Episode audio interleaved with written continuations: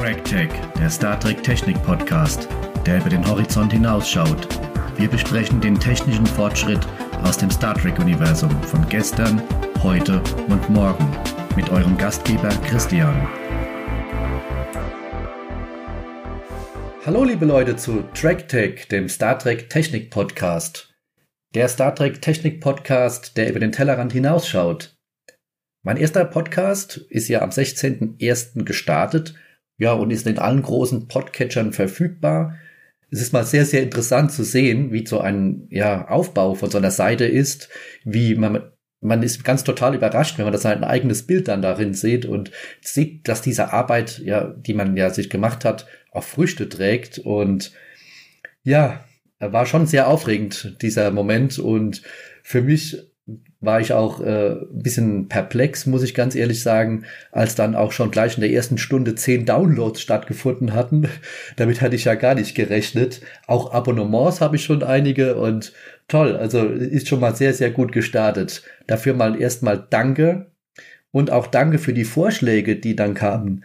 Ja, Verbesserungsvorschläge, was den Schnitt angeht, meine Stimme angeht. Mir wurden dann auch ein paar äh, Links zu YouTube-Videos geschickt, zu Tutorials. Dafür vielen, vielen Dank. Das werde ich natürlich auch in diesem Podcast auch schon umsetzen in dieser Folge. Und ich hoffe, man hört es auch schon, dass meine Stimme kräftiger klingt und dass ich äh, ja deutlicher spreche zum Mikrofon, was ja anscheinend auch sehr, sehr, sehr, sehr wichtig ist. Und man lernt nur daraus. Vielen Dank nochmal für die Feedbacks. Zum Podcast TrackTech selbst dieser Podcast beschäftigt sich mit der Technik aus dem Star Trek-Universum und zeigt auf, was in der heutigen Zeit schon umgesetzt werden kann, beziehungsweise was auch schon umgesetzt wurde und was noch Zukunftsmusik ist. Ja, abschließend ziehen wir dann ein Fazit, ob Star Trek ja in der Realität angekommen ist oder ob Star Trek seiner Zeit noch einiges voraus ist oder ob Star Trek vielleicht sogar schon hinten dran ist, was die Zukunftsmusik angeht. Schauen wir mal nach. Ja, ihr Lieben, dann steigen wir mal in die Folge ein. Noch kurz zur Erklärung. Ich werde immer von The Next Generation bzw. Deep Space Nine ausgehen. Sollte ich mal von einer anderen Serie ausgehen, lasse ich euch das natürlich wissen. Aber jetzt heute in dieser Folge bewegen wir uns so im Jahr 2360 rum. Ja, und reden über die Standard-Einsatzausrüstung als erstes bevor wir dann zum Schutzanzug kommen. Ihr werdet auch gleich sehen, warum. Denn ich will euch kurz erklären, wie ich eigentlich auf diese Idee kam, über Schutzanzüge zu sprechen. Ja, stellen wir uns doch mal was Hypothetisches vor. Wir fliegen wieder irgendwo um einen Planeten herum, müssen runterbeamen aus irgendwelchen Gründen. Was gehört dann zur Standard-Einsatzausrüstung eigentlich dazu, wenn ich runterbeame? Einmal natürlich der Kommunikator. Dann der Phaser.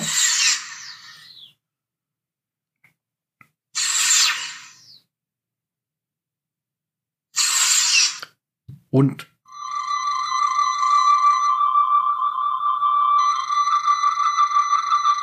der Tricorder. Alle diese Geräte werde ich in den kommenden ja, Folgen irgendwann mal erklären. Es geht jetzt einfach mal darum, dass man mal ein kurzes Grundgerüst hat, wie so ein ja, so eine Einsatzausrüstung aussieht und wie so eine Mannschaft eigentlich bestellt ist. Denn ich habe mal in der Sekundärliteratur gelesen, dass eine Standard, ja, ein Standard-Außenteam aus vier Personen besteht. Meistens ist da noch ein Spezialist dabei, entweder ein Ingenieur oder ein Mediziner. Und beim Mediziner ist halt immer noch ein medizinischer Tricorder dabei, ein Medikit, also bestehend aus einem Injektor beziehungsweise Haut, Generator.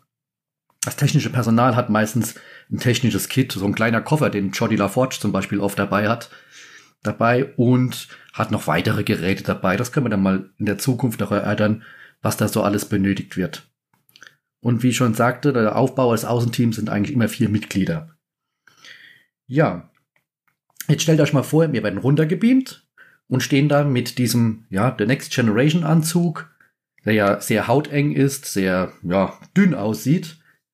Und mir kann jetzt keiner erzählen, dass so ein Planet nicht oft kalt ist, vielleicht sogar warm oder heiß ist. dass die Atemluft bzw. die Atmosphäre gleich ist, dass die Gravitation die gleiche ist wie auf der Erde. Denn denk mal dran, wir haben ja nicht nur äh, eine, die, eine Spezies wie die Menschen an Bord, ja, eines solchen Raumschiffs, sondern wir haben Klingonen, Ferengi und so weiter an Bord. Und atmen die, die alle die gleiche Luft? Haben die alle das gleiche Gravitationsverständnis in Anführungsstriche? Halten die alle Hitze und Kälte einfach so aus? Und das ist das, warum ich jetzt auf dieses Thema Schutzanzüge kam. Denn mich hatte vor kurzem nämlich wieder gewundert. Da hatte ich in der dritten Staffel TNG die letzte Folge gesehen, Angriffsziel Erde, und dachte mir so, hm, die beamen da auf diesem Planeten runter, wo die Borg ja, eine ganze Stadt vernichtet haben. Und die können alle da atmen ohne Probleme und haben ja keine Raumanzüge an. Naja, da stimmt doch irgendetwas nicht. Natürlich, wir wissen alle, das ist eine Science-Fiction-Serie und die äh, müssen ja irgendwie erstens mal Geld sparen, die können jetzt nicht nur Raumanzüge gestalten. Mir ist das schon klar, auch für die Dramaturgie hat das natürlich auch Hintergründe. Aber trotzdem als Star Trek-Fan hinterfrage ich nun mal auch oft die Raumfahrt im Star Trek-Universum ja, und deswegen bin ich auf den Schutzanzug gekommen. Deswegen sprechen wir jetzt mal darüber, wie so ein Schutzanzug erstmal im Star Trek-Universum aussieht. Da gibt es ja auch einige. Und dann werden wir mal sehen, wie das die heutigen ja, Raumfahrer machen. Und dann ziehen wir das Fazit. Deswegen steigen wir jetzt auch gleich in die Folge ein und sprechen jetzt mal über den Raumanzug. Der Raumanzug, der hat ja bestimmte Ansprüche, nenne ich die jetzt mal, die er erfüllen muss, damit erstens mal der Astronaut im Weltall überleben kann und dass er auch seine Arbeit erledigen kann. So ein Anspruch an den Anzug, das ist Beweglichkeit. Das heißt also zum Beispiel, die Hände müssen frei bleiben für die Tätigkeiten. Ja, die Kommunikation zum Raumschiff und zu anderen Crewmitgliedern muss auch möglich sein, er kann ja nicht noch einen Kommunikator bedienen, das sollte eigentlich außen vor sein, dass er seine Hände für andere Dinge frei hat. Der Anzug soll bequem und widerstandsfähig sein, ja, widerstandsfähig gegen Kälte, Hitze. So können dann Aufgaben problemlos in der feindseligen Umgebung ja, erledigt werden. Im Weltall gibt es dann auch ja, so Steuerdüsen. Das muss man sich dann so vorstellen, dass der hinten so eine Art Jetpack auf dem Buckel hat. Und wenn er einen Energiestoß abgibt, wird er mit hoher Geschwindigkeit durchs Vakuum befördert. Und sobald er den Energiestoß ja, stoppt, wird er trotzdem durch den fehlenden Luft Luftwiderstand und durch die fehlenden Trägheitskräfte weiter mit der gleichen Geschwindigkeit durchs All fliegen. Und damit er auch überleben kann, braucht er natürlich auch Sauerstoff, also hat er auch noch einen Sauerstofftank hinten dran. Man sieht ganz selten, finde ich, in Star Trek solche Anzüge und mir ist eine Szene in Erinnerung geblieben aus Star Trek Der erste Kontakt.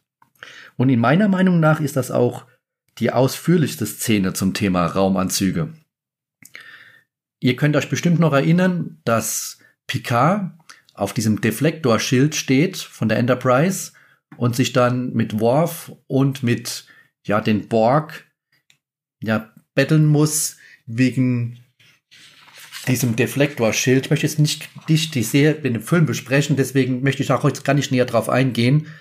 Schaut euch den Film an, genießt ihn, genießt diese Szene und ihr werdet merken, was euch vielleicht alles gar nicht so aufgefallen ist. Nämlich die Segmente dieser Anzüge, ja, die haben, sind auch mal wieder, es sind Helm, Handschuhe, Stiefel, aber man sieht auch schön so ein Armband, ja, so am linken Arm so ein Bedienfeld, wo dann am Anfang alles eingeschaltet wird, wo die Crew noch auf der Enterprise ist. Und dann erscheinen solche bunten Bedienelemente, die dann aufleuchten. Und dann sagt ja auch Picard noch, Stiefel magnetisieren. Und dann sieht man dann, wie diese Stiefel sich mit dem Boden hart verbinden. Und äh, im Brustbereich sieht man noch solche blinkenden LEDs. Ich könnte mir vorstellen, dass das sein soll, oder dass es die Vitalfunktion darstellen soll. Aber das ist jetzt nur meine eigene Meinung. Man merkt auch später dann, wenn sie dann an der Enterprise außen entlang laufen, dass Worf so ein bisschen die Orientierung verliert und sagt, äh, da sagt der Picard doch, achten Sie bitte nicht auf die Sterne, sondern achten Sie auf den Boden. Orientieren Sie sich auf den Boden. Und das habe ich mir auch gerade mal überlegt, als ich diese Szene gesehen hatte. Wie orientiert man sich eigentlich im All? Weil oben und unten gibt's ja eigentlich im All nicht. Man kann sich ja dann nur einen Bezugspunkt ausdenken, wie dann zum Beispiel ja das Raumschiff oder der Planet oder ja vielleicht der Kollege, der noch mit einem, außen ist oder ein ja Shuttle. Auch haben, haben diese Anzüge wieder äh, Kommunikationseinrichtungen. Das heißt, ich kann mich dann mit meinen Kollegen unterhalten und muss nicht irgendwelche anderen Kommunikationsmittel ja, drücken und habe so die Hände frei. Ist eigentlich jemandem aufgefallen, also ich weiß nicht, ob es euch so genauso geht wie mir, als ich diese Szene gesehen habe, dass die Borg keine Raumanzüge anhaben, ja, sondern einfach ihre übliche Borg-Ausrüstung tragen. Und da frage ich mich doch, brauchen die Borg keinen Sauerstoff? Frieren die nicht? Nur mal so am Rande erwähnt, wenn ihr die Szene noch mal guckt, ja, die, die Enterprise Crew hat da die Raumanzüge an und die Borg, ja, die latschen da rum ohne, ja, ohne Helm, ohne irgendeinen Schutzanzug, ohne dass sie atmen müssen, ja. Okay, lassen wir das mal so im Raum stehen, nur mal so als Anmerkung. Man sieht auch bei einem Kampf mit einem Borg, dass äh, Worfs Anzug ja am Bein aufgeschlitzt wird. Und da kommt dann auch gleich eine Warnmeldung von mit einer Computerstimme, dass eine Dekompression stattfindet. Also, dass sich der Druck ja vermindert im Anzug und dadurch eben halt, halt der Sauerstoff entweicht. Worf löst das dann wieder, wieder ganz gut. er ähm, nimmt dann einfach äh, die Hand, die er vorher dem Borg abgeschlagen hat, und äh, nimmt dann diese Schläuche und bindet die sich dann um ja die Austrittsstelle. Sehr, sehr witzig. Auch sieht man und hört man, wie die Atemluft entweicht finde ich auch sehr gut, sehr gut umgesetzt visuell und äh, und äh, man hat halt das, ja, man hört es einfach raus. Es entweicht jetzt die Luft. Ich glaube, im Vakuum wird da wahrscheinlich kein Schall entstehen und man wird nichts zischen hören. Auch gibt es bei äh, Star Trek 6 Raumanzüge. Könnt ihr euch noch an diese Folge äh, beziehungsweise an die Szene erinnern, wo der klingonische Kanzler ermordet wird? Da sieht man nämlich auch diese Stiefel wieder die magnetisch sind. Man sieht auch mal Schwerelosigkeit, das finde ich auch mal toll, dass es eine Szene gibt. Ich glaube, das war sogar die erste Szene bei Star Trek, wo man Schwerelosigkeit sieht. Da kommen wir irgendwann auch noch in Zukunft darauf zu sprechen. Und ähm, ja, einfach mal wieder anschauen äh, und genießen diese Szene und auch mal das Design dieser Anzüge mal anschauen. Diese Anzüge haben meiner Meinung nach ja noch nur dazu gedient, um äh, die Täter zu verdecken und dass man erst später erfährt, wer eigentlich den Kanzler umgebracht hat. Aber das nur am Rande. Und spontan ist mir auch noch eine Voyager-Folge eingefallen. Äh, und zwar, die heißt Temporale Paradoxie, Staffel 5, Folge 6. Schaut da mal wieder rein. Denkt dran, ich sage immer die Netflix-Reihenfolge. Ich weiß es nicht mehr, wie es auf den DVDs und Blu-rays ist, ob da das die gleiche Reihenfolge ist. Seid mir verziehen, deswegen nenne ich auch immer gleich noch den Titel dazu, Temporale Paradoxie. Da sieht man am Anfang Harry und Jacody mit solchen Kälteschutzanzüge.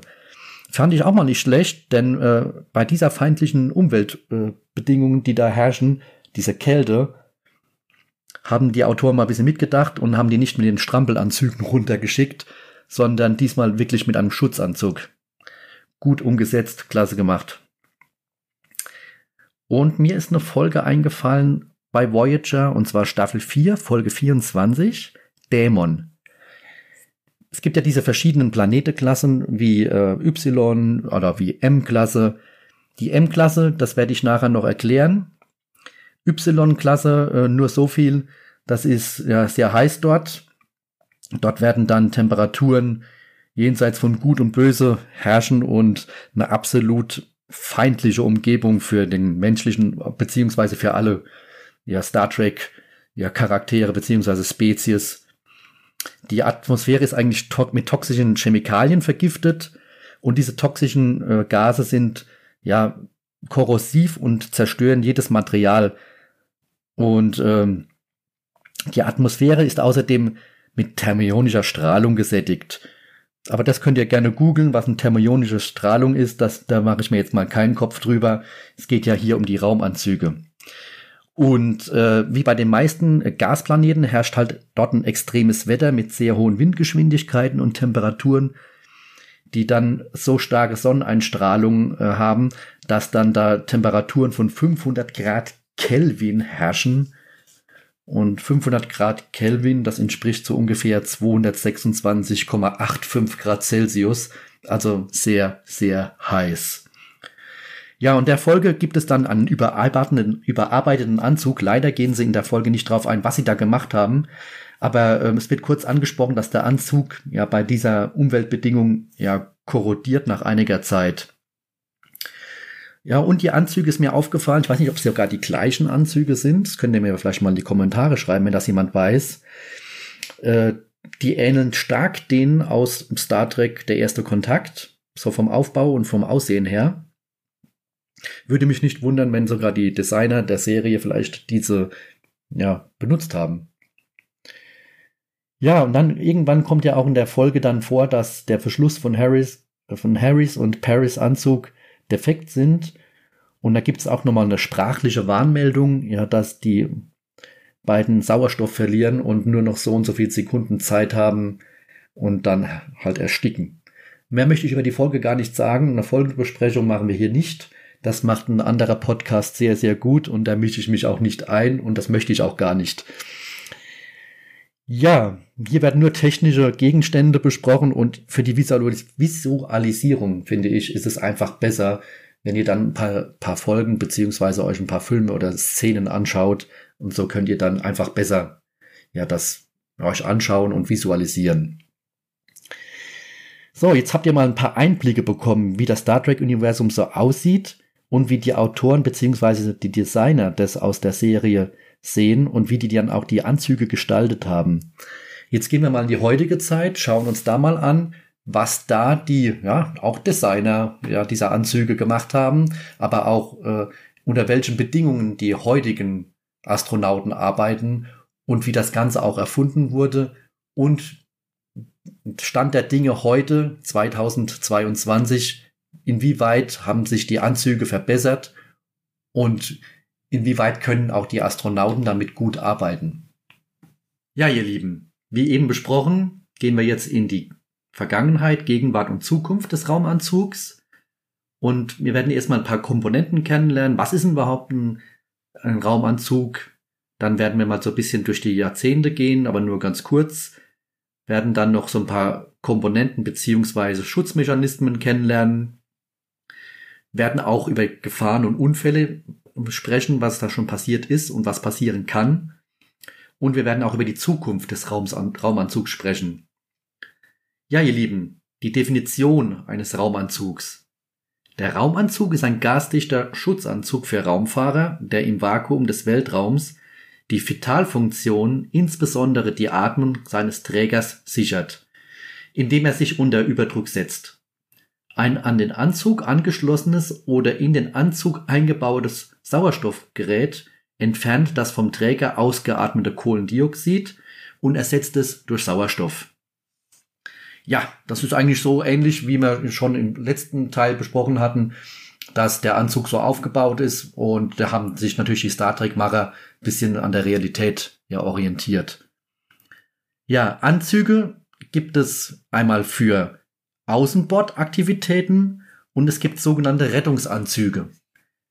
Was unterscheidet die beiden? Rettungsanzüge, das bedeutet, der wird benutzt innerhalb des Raumfahrzeugs und zwar bei gefährlichen Manövern. Das heißt also Start, Kopplung, also Kopplung an eine Raumstation zum Beispiel und bei der Landung. Hier geht es eigentlich darum, dass der Astronaut bei Druckverlusten der Kabine mit Sauerstoff versorgt wird. Ja, und dann gibt es natürlich die Anzüge, die wir aus dem Fernsehen können, kennen, wenn sie an der Raumstation oder an einem Space Shuttle arbeiten, in irgendeiner Außenbordmission machen. Und zwar gibt es da die Komponenten die mobile Sauerstoffversorgung, die da auf dem Rücken dann festge festgemacht ist. Es gibt eine spezielle Isolierfunktion, die eben vor Kälte schützt. Es gibt eine Schutzschicht gegen Mikrometeoriten und in der in diesem Anzug drin ist eine Mini-Klimaanlage eingebaut, die die Körpertemperatur aufrechterhält.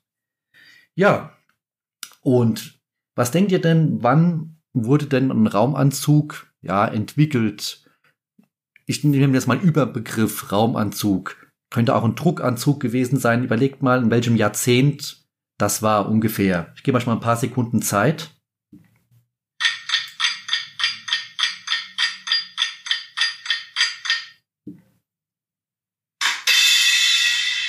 Zeit ist rum. Ja, und zwar 1930 rum wurde der erste ja, Druckanzug ja, entwickelt. Und zwar wurden, die, ein, wurden diese Anzüge eigentlich entwickelt dafür, dass wenn man mit einem Flugzeug in hohe Atmosphären eindringt, dass der Fahr der äh, Pilot ja nicht in Ohnmacht fällt, dass er mit Sauerstoff versorgt wird. Ja, und die Materialien des Raum dieses Anzugs ja ähm, waren damals noch sehr sehr einfach. Das waren Stoffe, die nicht so wie heute, ja heute mit Neopren und so weiter wird ja da gearbeitet. Früher waren das ja, das waren einfache Stoffe, die zusammengenäht wurden. Und schaut euch mal da Bilder an. Da gibt es bei YouTube eine ganz tolle Dokumentation darüber zu sehen, wie solche Anzüge entwickelt worden sind und äh, wie die dann auch da oben mit einfachsten Mitteln überlebt hatten. Ja, Materialien, ich habe es ja gerade eben angesprochen, eines Raumanzugs. Die haben ja zahlreiche Schichten und da werden verschiedene Textilien verarbeitet, Kunststoffe, aber auch Metalle. Und im Innenbereich zum Beispiel von so einem Anzug, da sind auch Schläuche eingewebt, die dann das kalte Wasser durchführen, also richtig durchpumpen, damit der Raumfahrer im Inneren des Anzugs nicht überhitzt. Das ist auch sehr, sehr wichtig. Ihr glaubt gar nicht, äh, das kommen wir nachher noch zu diesem Thema, was da alles passieren kann, wenn da zum Beispiel Wasser im Anzug drin ist. Ja, damit der Überdruck halten kann, befindet sich im Anzug eine Schicht Neopren. Ja, und die dann den Druck im Anzug, ja, zur Atmosphärendruck, also im Vergleich, so senkt, dass er sich auch im Vakuum bewegen kann. Nicht, dass er dann wie so ein aufgeblasener Ballon durch ja, das All fliegt und nichts machen kann. Und äh, die Außenseite äh, ist mit Aluminium beschichtet, um Sonnenstrahlung ja zu reflektieren und um den Raumfahrer eben wie vorhin schon erklärt vor Mikrometeoriten und Strahlung auch zu schützen. Dann haben wir ja noch den Helm. Ja, der ist kugelförmig und das, das Visier ist natürlich aufklappbar beziehungsweise auch schließbar. Äh, natürlich vor Schutz vor UV-Strahlung von der Sonne, die sehr, sehr aggressiv ist, weil wir haben ja hier auf der Erde eine Ozonschicht, die hast du da oben im Weltall nicht. Und natürlich gibt's im Rumpfbereich noch Anschlüsse ja, für Sauerstoff, fürs Kommunikationssystem, aber auch für Abluft und auch für Kühlwasser. Ja, ich habe ja eben schon gesagt, es gibt äh, dann natürlich einige Gefahren da oben. Und die Gefahren sind nun mal Strahlung. Ja, diese Risse im Anzug könnten dann äh, durch Mini-Meteoriten entstehen und könnten natürlich dann für Luftverlust sorgen. Ja, das große Problem, und das gab es auch tatsächlich schon, ist zum Beispiel, wenn Wasser in den Anzug reinkommt. Jetzt denkt ihr bestimmt, wie kann da Wasser reinkommen? Das ist ganz einfach. Der hat ja auch etwas zum Trinken dabei. Wenn der eine Außenbordmission zum Beispiel macht, die kann bis zu acht Stunden dauern. Könnt ihr euch ja vorstellen. Ja, erstens mal, dass er etwas trinkt. Ja, dass dann über die Blase auch wieder einiges rausgeht. Dass sein Kühlwassersystem natürlich auch für die Temperaturregelung Wasser durch den Anzug befördert. Und da gab es dann mal einen Fall, der war 2013, da hat ein Raumfahrer bei einer Außenbordmission ja, Wasser gehabt im, im Helm, und zwar waren das anderthalb Liter Wasser. Die haben dann erstens mal ihm die Sicht versperrt, die haben ihm die Atmung blockiert und das Sprechvermögen auch behindert. Und er hat's überlebt, also alles gut gegangen, aber die Gefahr war nun mal, dass er ertrinkt oder sogar erstickt. Ja, die Ursache war damals eine verstoppte Pumpe, die das Wasser, also für die Temperaturregelung durch den Anzug pumpt. Und dadurch ist Wasser in, in den Innenbereich des Anzugs ausgetreten und das hätte sehr, sehr gefährlich für den guten Mann ausgehen können. Das passierte dann zwei Jahre später nochmal, aber da gab es eine geringere Menge von Wasser. Also auch nicht gerade ungefährlich. Wir wissen ja sowieso, dieser Job ist eh nicht ungefährlich. Und dann bist du solchen Gefahren noch ausgesetzt und mit denen musst du dann auch in diesem Anzug zurechtkommen. Ja, und wie sieht dann die Zukunft von so einem Raumanzug dann aus, wenn zum Beispiel eine Mars-Mission dann jetzt anstehen würde? Ja, der, Anflug, der Anzug muss natürlich viel, viel flexibler sein. Ja, der Raumfahrer muss ja in die Knie gehen können, zum Beispiel auf einem fremden Planeten, sich bücken können, sich drehen können, wenden. Die Handschuhe müssen viel filigraner sein, um Proben aufnehmen zu können oder Reparaturarbeiten durchführen zu können. Jetzt haben wir ja vorhin schon gesagt, die Star Trek Crew, um jetzt wieder den Rückschritt zu machen zu Star Trek, landet mit ihrem Schlafanzug da irgendwo auf dem Planeten, hat keinen Schutz vor Strahlung, hat keinen Schutz vor Kälte, vor Hitze, ja. Und was ja auch noch so ein ganz großes Problem ist, nicht jeder Planet hat die gleiche Atmosphäre. Bei Star Trek wird ja immer gesprochen von Klasse M-Planeten. Ja, ein Klasse M-Planet, äh, der kann nicht gleich sein. Also jeder Planet hat ja in seiner Atmosphäre eine andere Zusammensetzung von Kohlendioxid zum Beispiel, von Sauerstoff, von Argon. Nehmen wir jetzt mal die Erde als Beispiel. Da haben wir einen Stickstoffgehalt von 78, ja, also bitte mich jetzt nicht auf, das, auf die Kommastelle festnageln, aber 78 ja, Volumenprozent, Sauerstoff 20 Volumenprozent rum und bei Argon ungefähr 0,9 noch was. Und beim Mars ist es genau umgekehrt. Beim Mars hast du eine Kohlendioxiddichte, also Volumenprozent von 95 Prozent. Ja, Stickstoff gerade mal 2,7 und Argon 1, noch was. Und dass man natürlich da nicht atmen kann, ist ja logisch. Und deswegen brauchen wir diesen Anzug. Star Trek hat natürlich den Nachteil, es ist eine Serie und sie können uns jetzt nicht in jeder Folge, wenn da irgendwo jemand runtergebeamt wird, ja, die können sie nicht in einen Anzug reinstecken. Erstens mal kostet das ja auch Geld. Man muss ja mal darüber nachdenken, an die Produktionskosten so einer Serie. Man muss darüber nachdenken, dass der Schauspieler natürlich für die Dramaturgie nicht so dermaßen spielen kann in seinem Anzug und sich auch dermaßen nicht bewegen kann in so einem Anzug, je nachdem, wie ja, steif dieser Anzug oder wie flexibel dieser Anzug ist. Deswegen hat man sich wahrscheinlich genau für solche Dinge dann dagegen entschieden und sagt einfach, wir haben da einen Klasse M-Planeten, da kann jeder drauf atmen, da kann ein Klingone drauf atmen, da kann ein Vulkanier, ein Mensch drauf atmen, egal, ja, die können alle atmen. Das ist natürlich für die Dramaturgie viel, viel einfacher.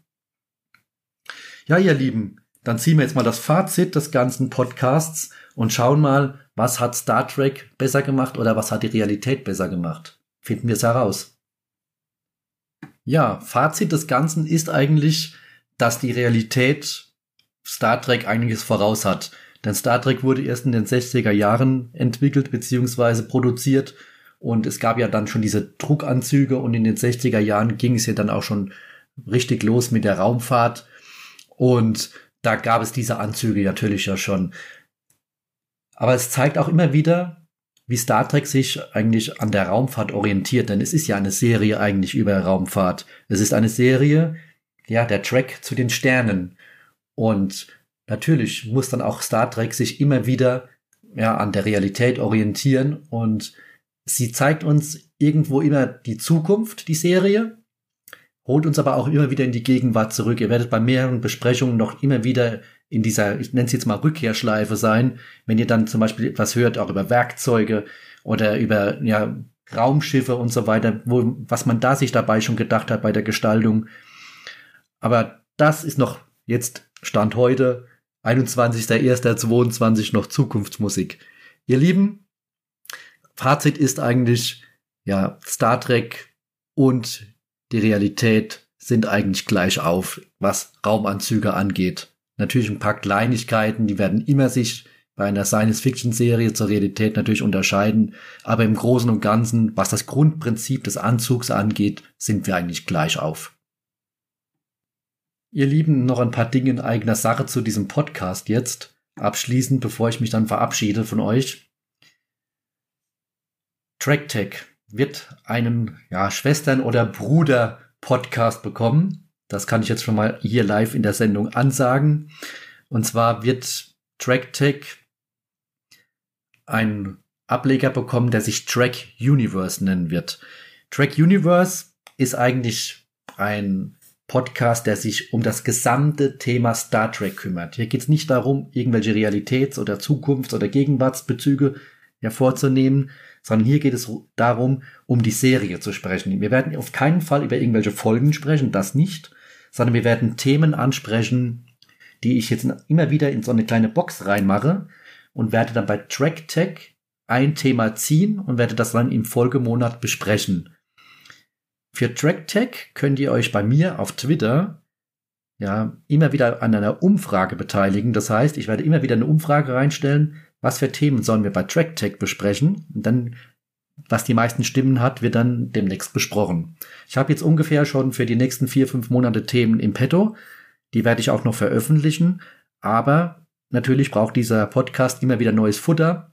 Deswegen dürft ihr dann abstimmen und dann werden wir dann, sobald meine Themenkomplexe durch sind, damit euren Themenkomplexen anschließen. Bei Track Universe sieht die ganze Sache ein bisschen anders aus. Was ihr jetzt bei Social Media vielleicht schon gesehen habt, ich habe so eine kleine Box mit dem Föderationsabzeichen oben drauf und da werde ich jetzt immer bei Track Tech eine, ja, ein Thema rausziehen, rauslosen und dann werde ich dies im Folgemonat dann besprechen. Also das heißt, im Februar werden wir jetzt über das Thema, ich greife mal rein in die Box, Moment bitte. Werde ich das Thema, okay, das sieht nach, ja, okay, wir werden über Empok Nor sprechen, über die Station aus dem Deep Space Nine Universum. Da schaue ich mal jetzt, was ich da aufarbeiten kann. Und da geht es nicht darum, über MPOC Nord zu sprechen, wo ich dann sagen würde, das ist das Technische, das ist das Technische und so weiter. Nein, da geht es darum, einfach über MPOC Nord mal zu sprechen. Wie ist diese Station aufgebaut? In welchen Folgen kommt die vor? Ja, vielleicht gibt es noch irgendwelche Highlights, irgendwelche Designer-Unterschiede äh, zwischen ja, Tarok Noah, ja, jetzt für die Nerds, ihr wisst genau, von was ich spreche, also von der Deep Space Nine Station, gibt es da einen Unterschied? Das sind jetzt so Dinge, die mir jetzt so spontan mal einfallen zu diesem Thema.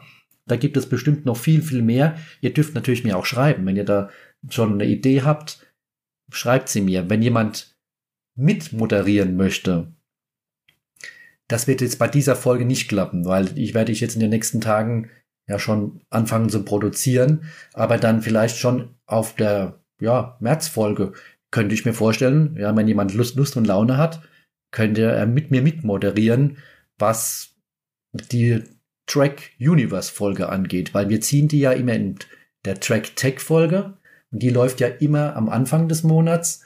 Und dann hätten wir noch genug Zeit für die Track Universe Folge zu besprechen. Natürlich findet ihr mich auch auf Social Media. Leute, erstmal vielen, vielen Dank. Ich habe so viele Feedbacks bekommen, das glaubt ihr gar nicht. Ähm, aus dem Bekanntenkreis habe ich Feedback bekommen, aber auch vom Kollegenkreis und von Leuten, die ich gar nicht kenne. Danke erstmal dafür, dass ihr mir so viel ja, Unterstützung geschickt habt, wohlwollende Worte, konstruktive Kritik. Vielen, vielen Dank. Das habe ich auch gleich alles hoffentlich auch schon in dieser Folge beherzigt. Sollte ich etwas vergessen haben, schreibt's mir gerade nochmal bitte.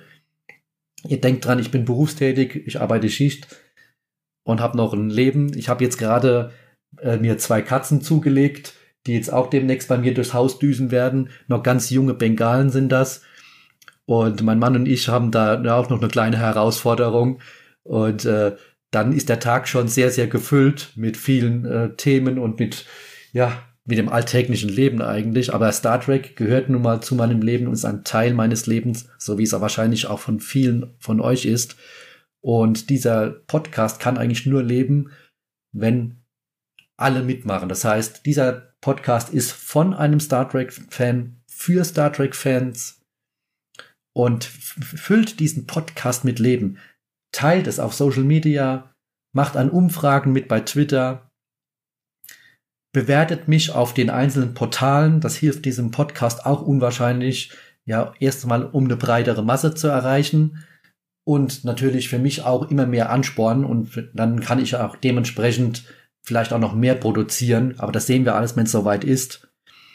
Ihr Lieben, es bleibt nur noch eins mir zu sagen, ich freue mich auf den nächsten Podcast.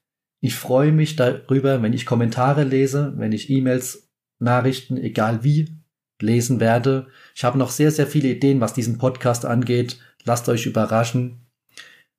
Ihr Lieben, da bleibt mir nur noch eins zu sagen. Macht's gut, bleibt gesund. Wir hören uns bald wieder.